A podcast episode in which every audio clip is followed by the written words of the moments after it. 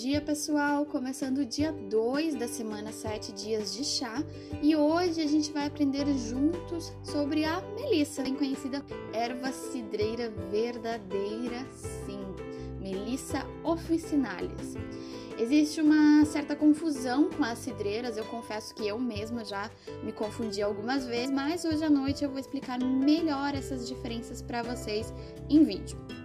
A melissa ela faz parte da família da menta, hortelã e do boldo. Inclusive as folhas dela lembram bastante a hortelã. E ela é uma erva bem aromática, com cheiro fresco, levemente cítrico.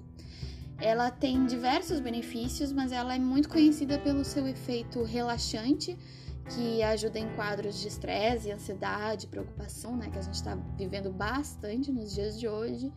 E ela também melhora o sono já que ela tem uma função sedativa e eu particularmente adoro tomar melissa antes de dormir, foi uma das primeiras ervas que eu tive acesso.